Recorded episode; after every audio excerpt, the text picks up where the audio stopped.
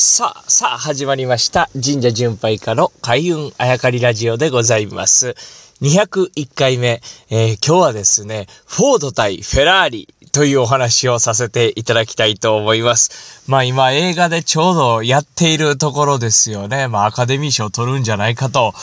言われているぐらいの超大作なんですが、何を隠そう僕、佐々木優太も車とかバイクとか、まあ飛行機、船もそうですけど、特に車、バイクが大好きでして、ね、この映画に関しては予告がもう半年ぐらい前から流れていたんですけど、ずっとずっと見に行きたいと思っていたところですね。まあ先週ちょうど、あ、まあ、先週ぐらいですね、えー、時間ができまして、もうちらっと映画館、もうその映画だけを見に行って、またすぐ帰ってくるという感じでしたけど、見てきました。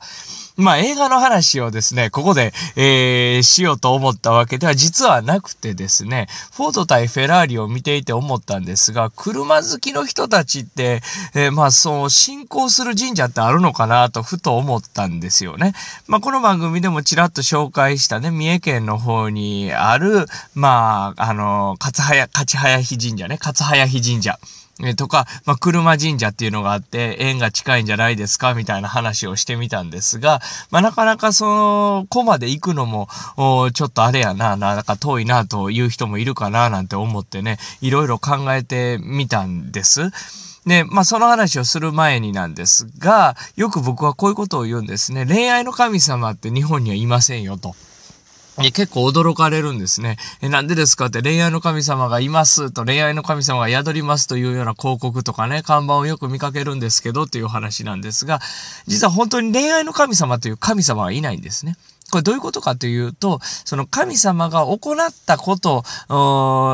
神様がした仕事にあやかって、それは恋愛の神様なんじゃないかということで、えー、現代では恋愛の神様になったという道筋が、まあ、ほとんどというか、まあ、全部なんですね。ということはですよ。まあ、恋愛の神様という神様はいないけど、今となっては恋愛の神様ですと言えるんであればですね、えー、もちろん日本書紀古事記とかですね、神様の時代にはですね、車とかバイクとかはないわけでございますが、何かそこに、えー、つながることを見つけて、車好き、バイク好きの人が、あなんかたどり着けるような神社、神様ないかなと思ったわけですね。映画見た後にね。映画自体はめちゃくちゃ面白かったですよ。すごく興奮しました。車好きとしてはね。まあだからこそこの話になるわけですが、あそうやって探してみると、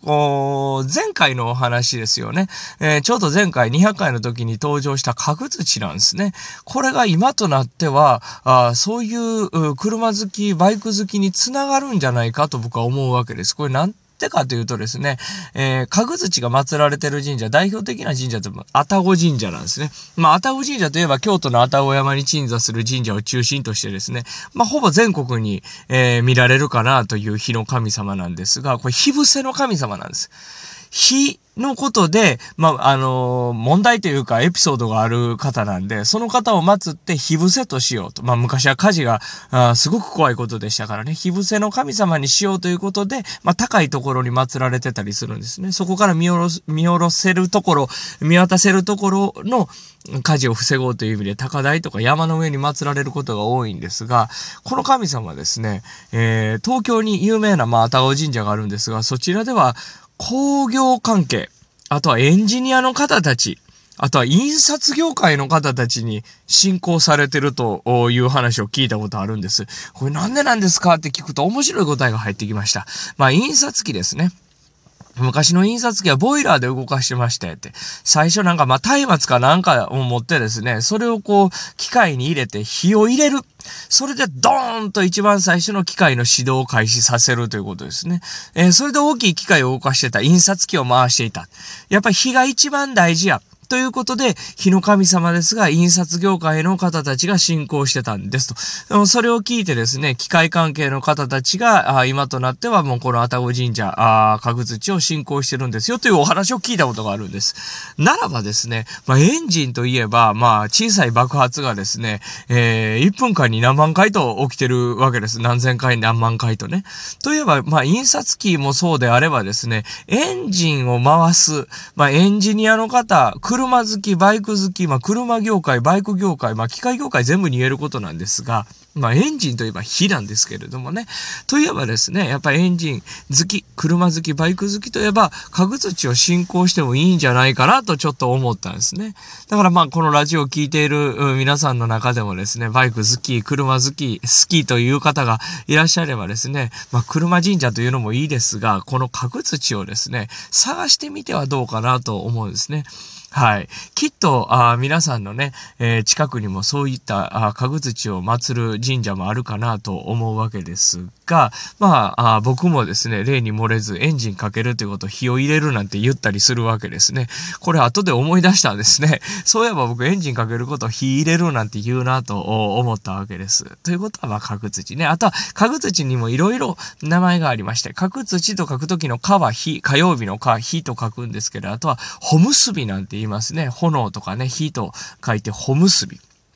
と呼んだりします。なので、まあ、神社巡りをしている中で、決して車好き、バイク好きの方じゃなくてもですね、神社巡り、えー、している中でですね、えー、ちらっとご祭神をチェックしていただければいいかなと。そして角土、ほむすびが祀られていると、あ、これは車好きの人にも紹介できるな、紹介してあげたいな、なんて思っていただけるんじゃないかなと思います。そして何より、ま車好き、バイク好きの皆さんがですね、神社巡る際に、あとは、ちらっとバイク乗ってる時、車乗ってる時に立ち寄った神社のご祭神が、ほむすび、かぐ、か、あ、かぐ土であればですね、皆さんとちょっと縁を感じていただけるんではないかなと思いますので、ぜひ、えー、これをキーポイントにですね、えー、神社巡りしてみていただいて、えー、楽しんでいただければなと思いまして、今日はお話しさせていただきました。